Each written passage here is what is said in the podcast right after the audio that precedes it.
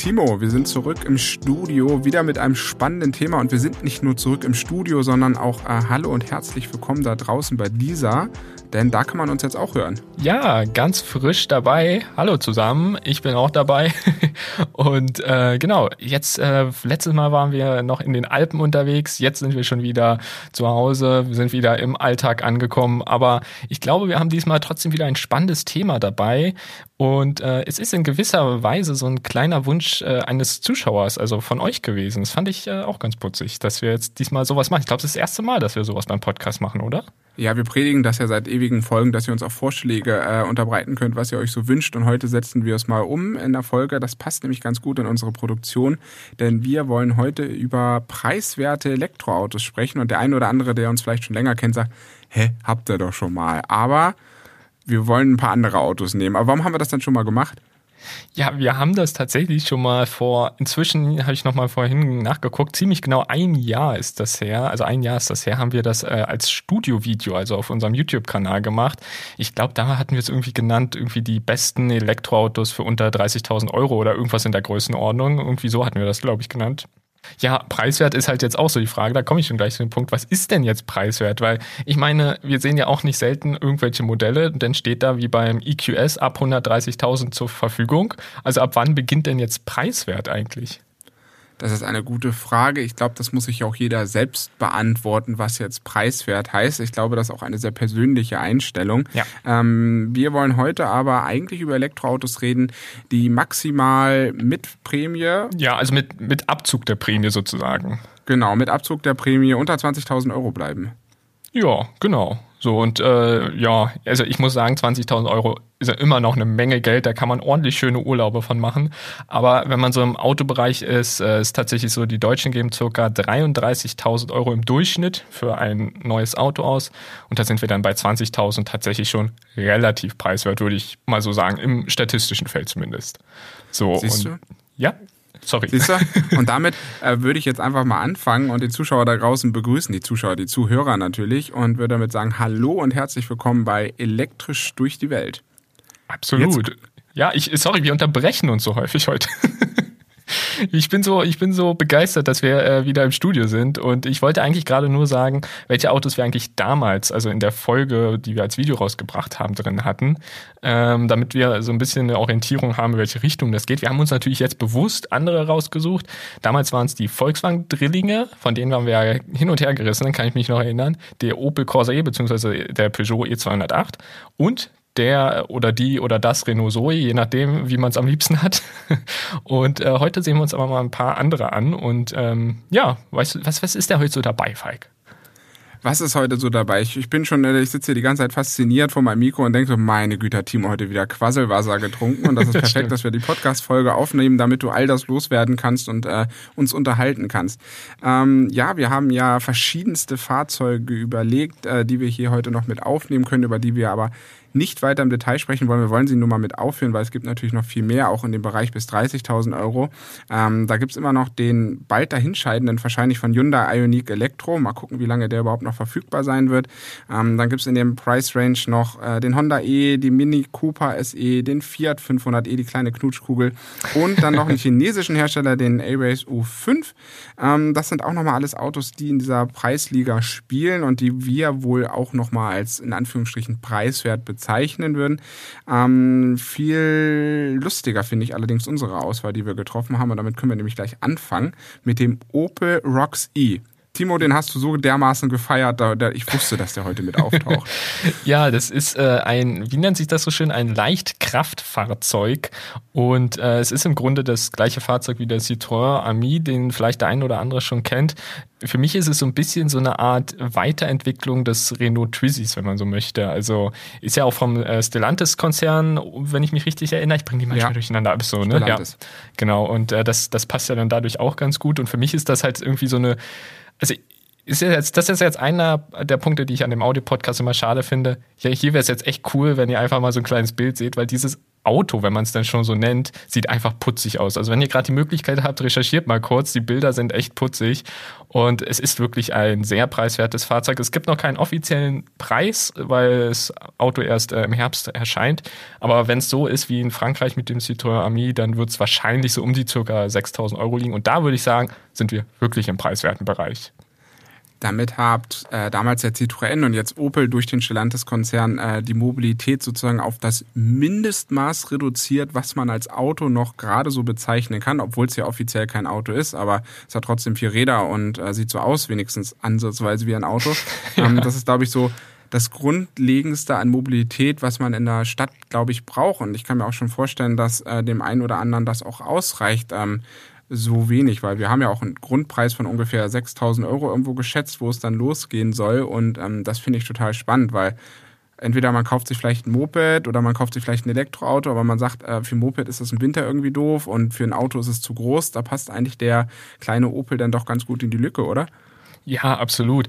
Allerdings darf man natürlich nicht ganz vergessen, es ist vielleicht auch da wieder ein bisschen vergleichbar mit einem Moped oder ähnlichem. Es hat jetzt keine wirklichen Sicherheitsfunktionen nach meinem Wissen. Also so groß Airbags und Knautschzone und Co. gibt's einfach nicht. Also da kann auch gar keine Knautschzone vorhanden sein. Wenn ihr euch die Bilder anseht, dann seht ihr warum. Also da ist kein Platz für irgendwas. Es, was ich aber ganz cool finde, rein optisch, ist auch, dass die Türen sich so entgegengesetzt öffnen. Also eine geht praktisch auf, wie man so vom Auto gewohnt ist und die andere, die auf der anderen Seite ist, die geht nach vorne sozusagen auf. Also genau entgegengesetzt. So. Und das, ich weiß nicht, ich finde auch so einen kleinen Designkniff, den ich echt putzig finde an dem Wagen. Ja, das hat aber auch, glaube ich, irgendwas mit den Gleichteilenstrategien zu tun, ne? Dass das, glaube ich, beides sein, die gleichen ja. Türen sind, ja, die da verbaut sein, werden. Ja. Und man muss sie halt genau falsch rum einbauen, sonst passt die ja irgendwie nicht in das Scharnier und das dann so ein bisschen Rolls-Royce-Style auf der Beifahrerseite, dass man diese Scherentüren hat. Ähm, nee, total putzig das kleine Teil. Und wenn man mal überlegt, die Höchstgeschwindigkeit wird atemberaubend sein mit 45 Kilometer pro Stunde. Ähm, aber dadurch, dass es ein Elektroauto ist, kann ich mir auch gut vorstellen, dass das ordentlich Spaß macht, mit dem Kleinen durch die Stadt zu flitzen, weil so viel dürfte der auch nicht wiegen.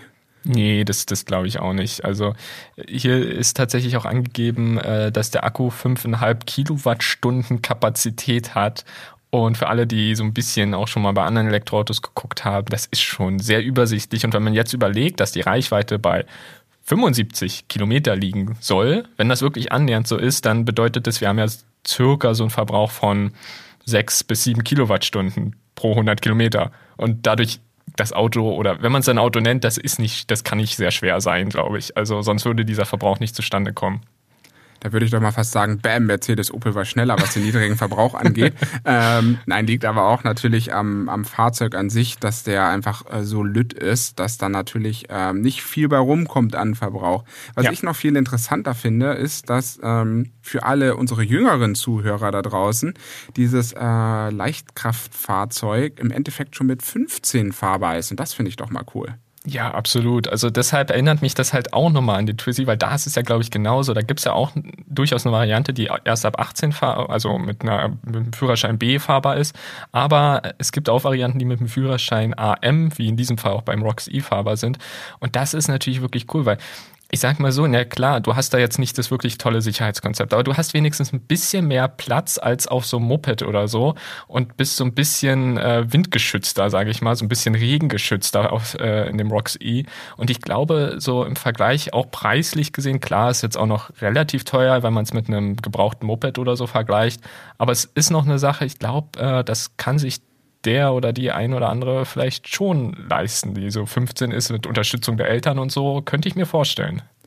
Und vor allem, wenn du sagst so Sicherheit, äh, auf Moped hast du gar keine Sicherheit. Da bist du die Couchzone und wenn es rutschig ist draußen oder im Winter mal ist, dann äh, legt man sich auch mal ganz schnell auf die Nase. Habe ich alles hinter mir, äh, bin früher auch mal Moped gefahren und mm. äh, das geht dann im Winter doch mal schnell oder dass man, äh, dass einem die Ärmel einfrieren, weil es einfach so verdammt kalt draußen mm. ist und ich glaube schon, der Sprung hin, dass es ein bisschen sicherer ist, ist, glaube ich, zum Moped schon ein Sprung.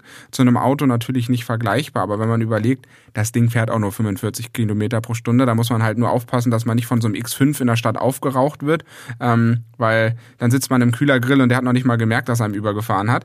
Äh, da sollte man ein bisschen aufpassen, aber ich denke ansonsten, ist das ein ganz cooles kleines Konzept, weil wenn man mal davon ausgeht, dass es halt wirklich nur für die urbane Mobilität ist und ich glaube, da gibt es nicht nur äh, private Zielkunden, sondern ich kann mir auch vorstellen, dass es den einen oder anderen gewerblichen Kunden gibt, der einfach nur sagt, okay, ich muss halt ein paar Sachen von A nach B einfach liefern, braucht dafür nicht viel Platz, sondern einfach nur ein schnelles kleines Stadtgefährt, kann das ziemlich cool sein. Ähm, für alle Leute, die jetzt äh, doch ein bisschen mehr Platzbedarf haben, springen wir eine Preiskategorie höher, oder?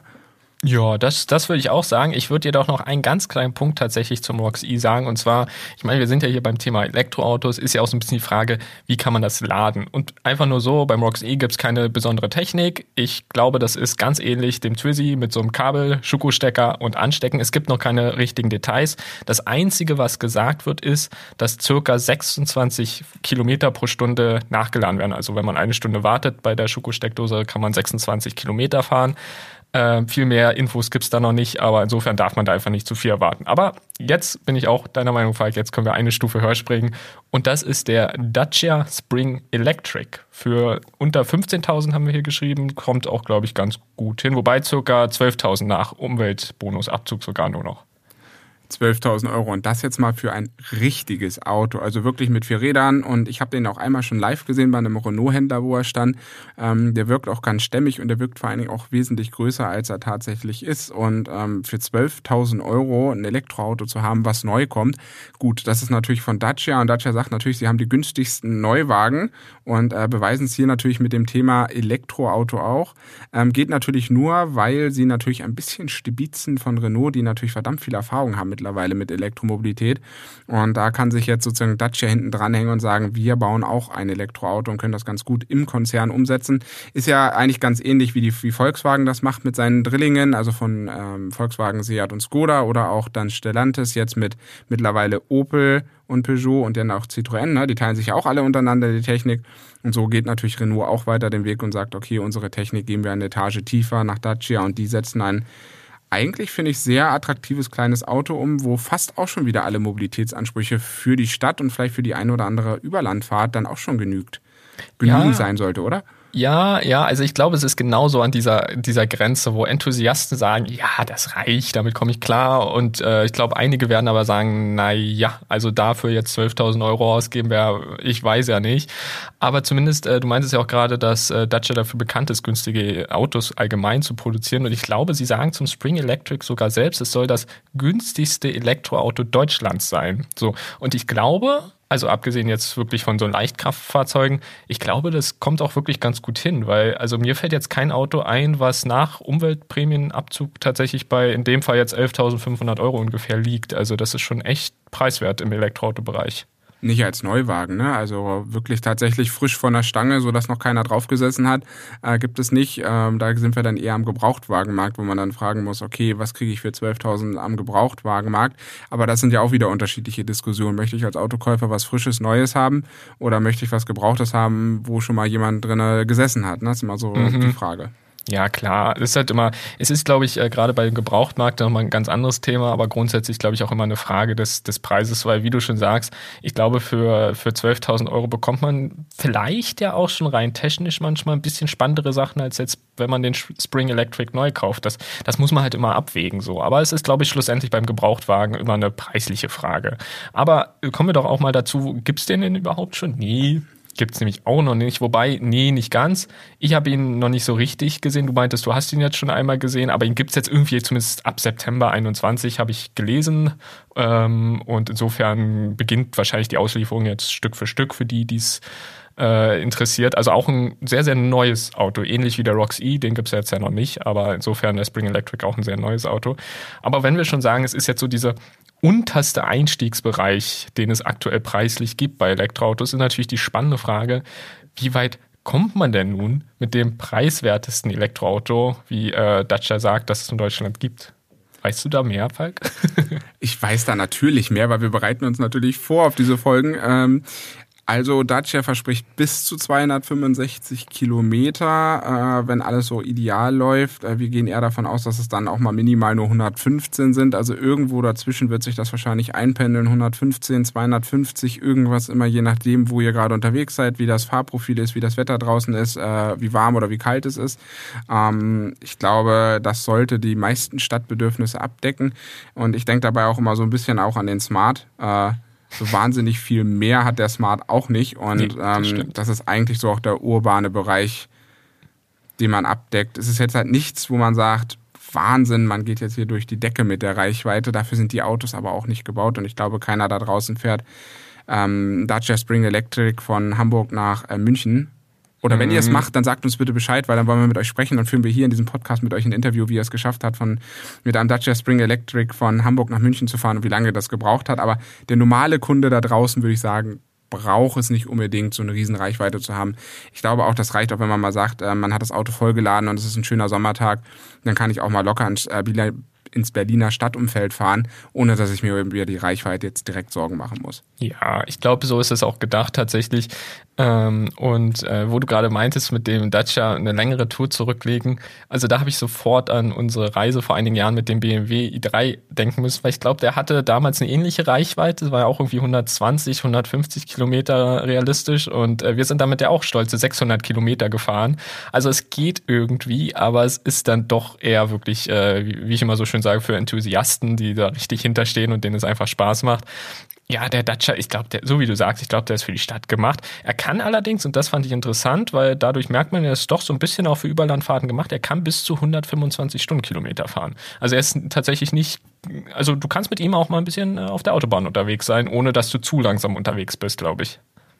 Und da sind wir ja wieder beim Thema äh, Laden. Wir haben ja einen 26,8 Kilowattstunden Akku und wir haben dazu passend einen äh, DC-Lademöglichkeit. Ich glaube, das ist aber auch aufpreispflichtig von bis zu 30 Kilowatt. Das heißt, auch das ist ein ganz gutes, gesundes Verhältnis, dass ich auch auf der Autobahn, wenn ich mal eine längere Strecke fahre, auch den Akku anstöpseln kann und ähm, wir haben da, glaube ich, eine C-Rate von ein bisschen mehr als eins. Das ist jetzt nicht überwältigend, aber so ein kleiner Akku kann halt nun mal nicht so schnell aufgeladen werden. Deswegen finde ich 30 Kilowatt in dem Preissegment, auch wenn es aufpreispflichtig ist, immer noch echt erstaunlich, weil damit gibt man dem Fahrzeug ja eine gewisse Langstreckenfähigkeit. Mit ein bisschen ja. Geduld, aber es geht. Genau, also wir kommen gleich noch zu, zu, einem Auto, was tatsächlich ein kleines bisschen teurer ist und das hat gar keine DC-Option. Deshalb finde ich das, das finde ich schon besonders, dass der Dacia bei dem Preis einfach wahrscheinlich, wie du schon sagst, optional, aber dennoch die Möglichkeit bietet, dass man sein Fahrzeug trotzdem über DC laden kann, wenn man es denn möchte. So insofern und 30 Kilowatt, das ist jetzt echt nicht viel. Also ich meine, wir beschweren uns ja bei den meisten Autos darüber, dass sie noch 100 haben, aber die liegen natürlich preislich auch, auch deutlich, deutlich höher. Aber für den Akku, also äh, Dacia selbst gibt an, dass man so circa 120 Kilometer dann äh, mit einer DC-Ladeleistung ähm, halt laden kann pro Stunde. Das bedeutet, dass man also ja ziemlich genau eigentlich eine Stunde braucht, um den Akku wieder voll zu bekommen. So, weil 30, also der hat, der Akku hat, glaube ich, 26,8 Kilowattstunden, wenn ich es jetzt hier gerade richtig lese. Und wenn du mit 30 lädst, Pi mal Daumen, dauert es dann ziemlich genau eine Stunde, bis der Akku wieder voll ist. Und das ist doch eigentlich noch annehmbar für das Preissegment und man macht es ja auch nicht jeden Tag. Also das, man wird sich keinen Dacia Spring Electric kaufen, weil man jeden Tag 500 Kilometer fährt. Ähm, man muss man ja auch mal so ein bisschen sehen, äh, wo das Kundensegment dann da tatsächlich ist. Ne? Und da muss man halt auch, wenn man mehr Akkukapazität und mehr Ladeleistung möchte, muss man halt auch einfach tiefer in die Tasche greifen. Ja. Ähm, Finde ich ganz spannend. Jetzt kommen wir äh, vielleicht noch einen, wir gehen jetzt noch eine Treppenstufe höher, Timo, würde ich sagen. Mhm. Äh, wir mhm. bleiben aber im selben Konzern. Wir gehen jetzt sozusagen nur von der von der Tochter weg zur Mutter, zum Mutterkonzern, wie ich ja vorhin schon sagte. Dacia gehört ja zu Renault und Renault hat auch ein Fahrzeug im Angebot und das ist nicht so wahnsinnig viel größer, hat aber ein bisschen andere technische Details und ist auch teurer. Und nicht ja. unerheblich viel teurer. Ja, das stimmt. So knapp 4000 Euro ungefähr, wenn man auch wieder hier den Umweltbonus abzieht. Knapp 4000 Euro teurer. Damit liegen wir bei circa 16.000 Euro. Und das ist der Renault Twingo Electric. Und mein absolutes Highlight, ich muss es erzählen, ist immer noch die Fronthaube. Weil wir haben den ja einmal getestet, den Renault Twingo Electric. Total putziges Auto, aber die Fronthaube ist echt der Hammer, weil die so an Gurten befestigt ist und man die irgendwie so abheben kann, aber eben durch die Gurte ist sie immer noch, ist sie immer noch äh, am Auto befestigt und also könnt ihr gerne mal in unser Review reingucken, das sieht total lustig aus. Das ist irgendwie mein absolutes Highlight bei diesem Auto. Für den Alltag total unrelevant und einfach unwichtig, aber wollte ich einfach mal erwähnen. Das ist halt das, was du mit dem Auto verbindest. Das darfst du auch gerne mit uns hier teilen, ja. Ähm, die ein oder andere wird sich fragen, Renault Twingo, da war doch noch irgendwas. Das gehört doch nicht nur zu Renault. Richtig, denn der Renault hat noch ein äh, fast einen Zwillingsbruder, sieht nur ein bisschen anders aus, aber von der Technik her sind sie sehr ähnlich zueinander. Denn äh, Smart nutzt dieselbe Plattform und ähm, die sind sich sehr ähnlich zueinander und dadurch ist die Technik auch äh, weitgehend identisch. Aus unerfindlichen Gründen hat der Twingo aber die etwas bessere Technik bekommen. Ich frage mich immer noch, warum man weniger zahlt für bessere Leistung und ja gut, aber das ist irgendwie so ein Smart-Konzept. Irgendwie stehen die Leute total auf Smart, nur um Smart fahren zu wollen. Ist jetzt nicht meine persönliche An äh, Meinung, dass ich unbedingt ein Smart haben will. Ich würde mich eher dafür entscheiden, was die bessere technische Paket ist. Ähm, aber deswegen, es gibt auch den Smart. Die sind auch sehr ähnlich zueinander, nur der Twingo ist leicht besser. Ja, das stimmt. Aber ich glaube, das könnte unter anderem vielleicht auch daran liegen. Ich glaube, der Smart hat das Facelift, also was ja, wir bekommen ja regelmäßig einen Facelift so alle paar Jahre. Und ich glaube, das letzte war praktisch bevor der Twingo jetzt praktisch rauskam, also der Twingo Electric. Und dadurch vermute ich mal, hat der jetzt so ein bisschen die bessere Technik einfach erwischt. Und ich glaube, sobald es beim Smart wieder ein Facelift gibt, holt er wahrscheinlich wieder auf. Vielleicht dreht sich das dann irgendwann mal um und so. Die vielleicht, äh, also ich kann mir vorstellen, dass sich das dann so äh, dynamisch weiterentwickelt. Aber ähm, genau, insofern insofern, man, man bezahlt hier tatsächlich ein bisschen mehr als beim Dacia. Ich persönlich, äh, auch wenn der mit dem Smart schon an vielen Stellen viele Gemeinsamkeiten hat, mir hat der optisch einfach so ein bisschen besser gefallen. Das ist ja durchaus einfach Geschmackssache so. Aber um es jetzt ja auch wieder mit dem Dacia zu vergleichen, der hat in etwa die doppelte Motorleistung. Also der Dacia hat 33 Kilowatt Motorleistung und mit dem Twingo ist man schon bei 60 Kilowatt Motorleistung und da, da geht's, geht's ab. schon ab. Da geht's richtig ab, würde ich sagen. Da fliegt man schon fast durch die Stadt. Ja, aber erstaunlicherweise, wir haben zwar die doppelte Leistung, aber man muss auch wieder mal anmerken, also zu der Leistung, bevor ich das andere noch ausführe, ist, äh, der Dacia Spring Electric hat Frontantrieb und der Twingo hat äh, Heckantrieb, was natürlich ein bisschen mehr für den Twingo spricht, weil er ein bisschen mehr Spaß macht, weil er keine Antriebseinflüsse in der Lenkung hat. Was ich viel erstaunlicher finde, die Batterie ist beim Twingo kleiner. Stimmt, sehe ich auch gerade erst zum ersten Mal. Siehst du, was du nicht alles lernst heute in der Podcast-Folge, ne? ja, ja, dafür ist es ja da. Ich muss ja auch noch was lernen. Stimmt. Ja, das ist ja spannend. Okay. Aber, aber hier kommen wir dann auch zum Laden wieder. Das passt jetzt, glaube ich, gerade ganz gut, weil äh, man kann den trotzdem in circa einer Stunde nur mit AC sogar wieder voll aufladen, weil, und das ist halt eine Besonderheit beim Twingo, der kommt tatsächlich mit einem wirklich starken, äh, mit einer starken AC-Ladeleistung von 22 Kilowatt. Das haben selbst die teuersten Elektroautos, die es so gibt, meistens nicht drin. So, also das ist wirklich stark, weil und das ist so, da soll ich noch kurz sagen, weil ich glaube, der Twingo einfach für den urbanen Raum gedacht wurde, von Anfang bis Ende. Und naja, im urbanen Raum lädst du halt nahezu nur mit AC und dann ist natürlich auch klasse, wenn du bei AC eine möglichst hohe Ladeleistung drin hast. Das ist auch so eine Besonderheit, die irgendwie Renault hat. Ne? Ich erinnere mich an den Zoe, der hatte ja vorher in der Generation ja auch mal bis zu 44 Kilowatt ja. äh, Leistung, was die Ladebuchse angeht. Da waren sie ja ganz vorne mit dabei. Es gibt aber heute kaum im urbanen Bereich wirklich Ladesäulen im AC-Bereich, die 44 Kilowatt unterstützen. Ja, Deswegen ist man wahrscheinlich ja. wieder auf 22 zurückgegangen. Aber selbst 22 ist bei vielen sehr viel teureren Autos nicht Standard, kostet oftmals Aufpreis. Da reden wir sogar manchmal sogar nur von 7,4. Genau. Oder 11, das ist immer so, wo sich der ganze Standard rumtümmelt. Und äh, der Twingo wird hier gleich mit 22 Kilowatt ausgeliefert oder ist das eigentlich auch Aufpreis? Da bin ich mir gar nicht sicher, ob das jetzt von Anfang an. Da stellst du jetzt eine Frage. Ich meine, wir haben ihn natürlich professionell getestet und da ich jetzt unsere professionellen Testkünste nicht anzweifeln will, würde ich mal sagen, wir verweisen auf unser YouTube-Video, da kam das bestimmt vor. Also ich kann es jetzt leider gar nicht mehr sagen, ob das jetzt aufpreispflichtig ist oder nicht. Ich könnte mir fast vorstellen, dass es ähm, zum, zur Standardkonfiguration gehört. Ja, also da nochmal schauen, äh, verzeiht uns hier äh, die kleine Lücke im Wissen. Ähm, das ist immer sehr, sehr schwierig bei den Herstellern nachzuvollziehen, was kostet jetzt was und was nicht. Und vor allen Dingen, das ist auch mal so ein fröhliches Spiel, es kostet mal was und dann kostet es mal nicht, weil die dann auch ihre Preislisten immer ändern. Also hier ja. ein eine kleine Lücke, die man uns äh, bitte verzeiht. Ja, ansonsten AC haben wir 22 Kilowatt, äh, relativ kleiner Akku auch mit 23 Kilowattstunden und wir sollen ungefähr von der Reichweite so 90 bis 200 Kilometer haben, auch wieder je nach Fahrprofil, Wetter und Temperatur. Also da wird es schon fast schwierig, ob ich mir einen Renault oder einen Dacia kaufe, ne?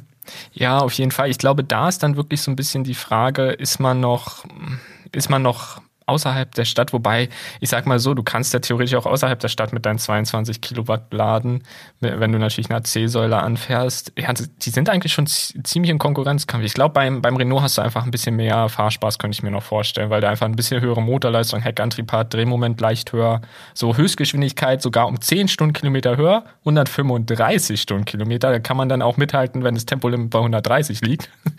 ähm, Genau, aber es, du hast schon recht, das ist schon echt, also die 4000 Euro mh, hm, gibt keinen gigantischen Unterschied. Ist, glaube ich, dann viel auch so Designfrage, glaube ich. Ja, und dann könnten wir schon wieder diskutieren, weil eigentlich der nächste Schritt, über den man schon fast diskutieren muss, ist jetzt nicht in unserer Dreierauswahl vorhanden, aber nehme ich jetzt einmal mit auf. Die Renault Zoe ist ja auch nicht ganz so weit entfernt. Da sind wir nach ja. Abzug der Prämie ungefähr, geht's bei 18.000 Euro los. Für die kleine Akkuvariante müsste das dann sein. Mhm. Und ähm, da sind die relativ nah beieinander, die, die drei, ne? Ja, ja, das stimmt, das stimmt. Und ich weiß gar nicht mehr, Zoe hatte, glaube ich, einen leicht größeren Akku. Du kannst natürlich ja, beim Zoe DC dazu wählen als Lademöglichkeit. Das geht auf jeden Fall. Also insofern, der hat so ein paar Sachen. Ich weiß gar nicht, ob der das Platzangebot so viel größer ist.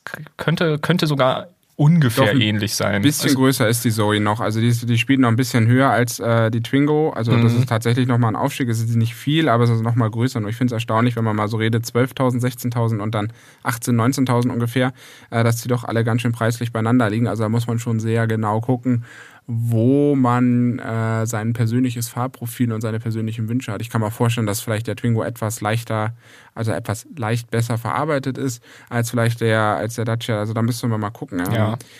Sonst mal da draußen einfach schreiben, was ihr so findet. Ähm, vielleicht mal auf Twitter das Feedback einfach geben. Äh, da können wir vielleicht auch mal auf Twitter diskutieren, was jetzt wirklich besser ist oder was nicht besser ist. Ne?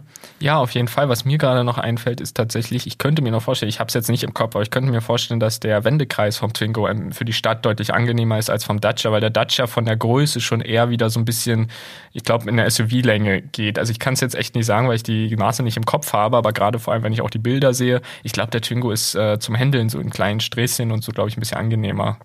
Ja, macht ja auch Sinn, weil das Antriebskonzept liegt ja hinten und der hat ja einen extrem kleinen Wendekreis. Also es kann schon sein, dass der, der Twingo da den einen oder anderen vielleicht doch mehr überzeugt, weil er so ein paar kleine Gimmicks hat, mehr Motorleistung, kleinerer Wendekreis, ein bisschen äh, cooleres Fahrverhalten durch den Heckantrieb. Also da ist, glaube ich, die Entscheidung schwierig. Ähm, ich glaube, wir haben jetzt hier auch wahnsinnig spannende drei Autos, mit denen wir uns, äh, glaube ich, auch in nächster Zeit noch weiter beschäftigen werden, wo auch vielleicht noch das eine oder andere kommt. Äh, Timo hat es ja schon angekündigt, der Twingo Electric ist ja, ähm, haben wir mal ausführlich getestet. Mhm. Da gerne auf YouTube gucken.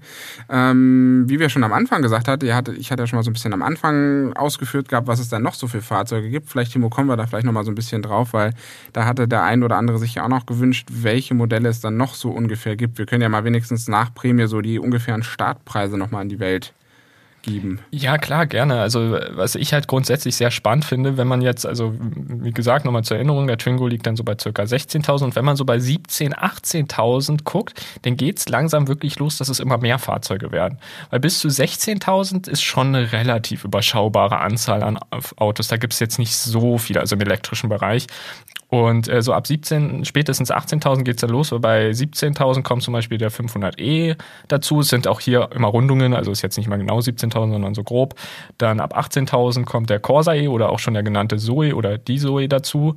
Und dann so ab 20.000 geht's eigentlich, 22.000 geht's dann richtig los. Da kommt dann auch noch der Peugeot E208, der ja im Grunde wie der Corsa E ist, bloß optisch ein bisschen anders. Ich glaube, technisch sind die eigentlich identisch, oder? Die sind komplett identisch zueinander, die unterscheiden sich nicht. Deswegen kann ich auch nicht mehr so viel von äh, Stellantis-Konzern von den Autos lesen, weil ich mir immer denke, die haben denselben Motor, denselben Akku, die haben da nichts dran geändert. Ist egal, wie groß das Auto ist, groß, klein, äh, schwerer, leichter, die bauen da einfach mal 136 PS ein und immer dieselbe Akkugröße. Und ich denke mir so, so ein bisschen Skalierung wäre vielleicht doch gar nicht schlecht. Ja, und bei VW ja, das denke ich mir wieder. manchmal auch so ein bisschen bei der ID-Familie tatsächlich von Volkswagen, weil die beginnt zum Beispiel ab 26.000 Euro, ist dann schon deutlich mehr, ist dann beim ID3 zum Beispiel, aber irgendwie ist da der ID3 und 4 technisch ja mehr oder weniger auch wieder fast das gleiche, da gibt es so ein paar Ausnahmen mit der GTX-Variante vom 4er oder so, aber trotzdem, es ist, äh, so wie du sagst, es ist so ähnlich wie mit dem E208 oder Corsa E, also gibt ja den ID3 und auch den Cupra. Nee, ist das jetzt Cupra? Nee, Seat? Born?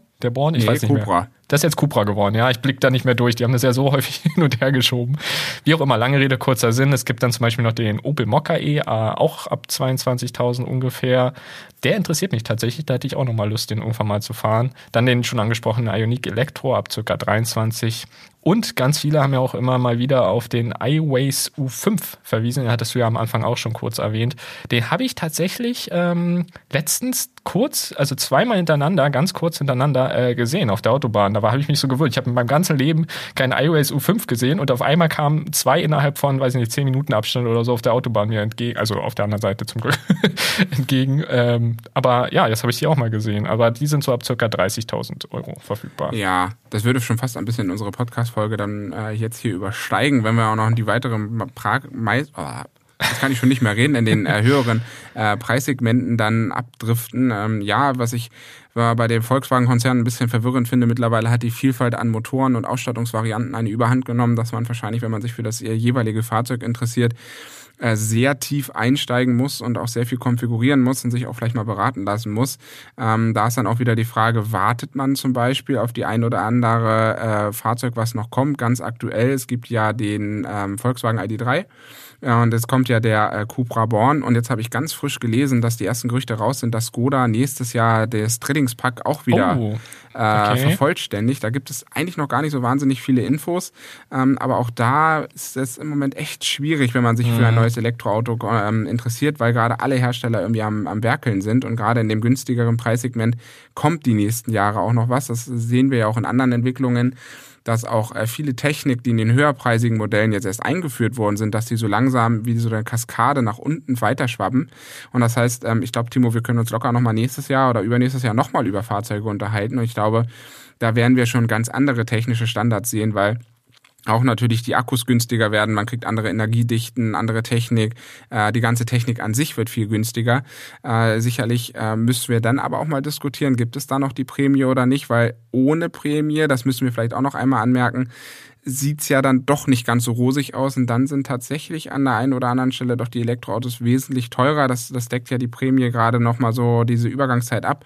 Aber wir hoffen natürlich, dass wir auch immer ohne Prämie so weit sind, dass äh, die Fahrzeuge natürlich auch völlig vergleichbar sind mit Verbrennerfahrzeugen. Ja, absolut. Also was ich sehr spannend finde, sind mir jetzt gerade ein paar Sachen eingefallen, wo du was, wo du was erzählt hast. Und zwar einerseits, ähm, im letzten Jahr hieß unser Video ja irgendwie was mit bis zu 30.000 Euro. Jetzt sind wir schon bei bis zu 20.000 Euro und haben drei Fahrzeuge von, über die wir reden können. Also allein das finde ich schon mal cool, dass wir innerhalb eines Jahres 10.000 Euro runtergehen konnten sozusagen und trotzdem über drei Autos reden konnten.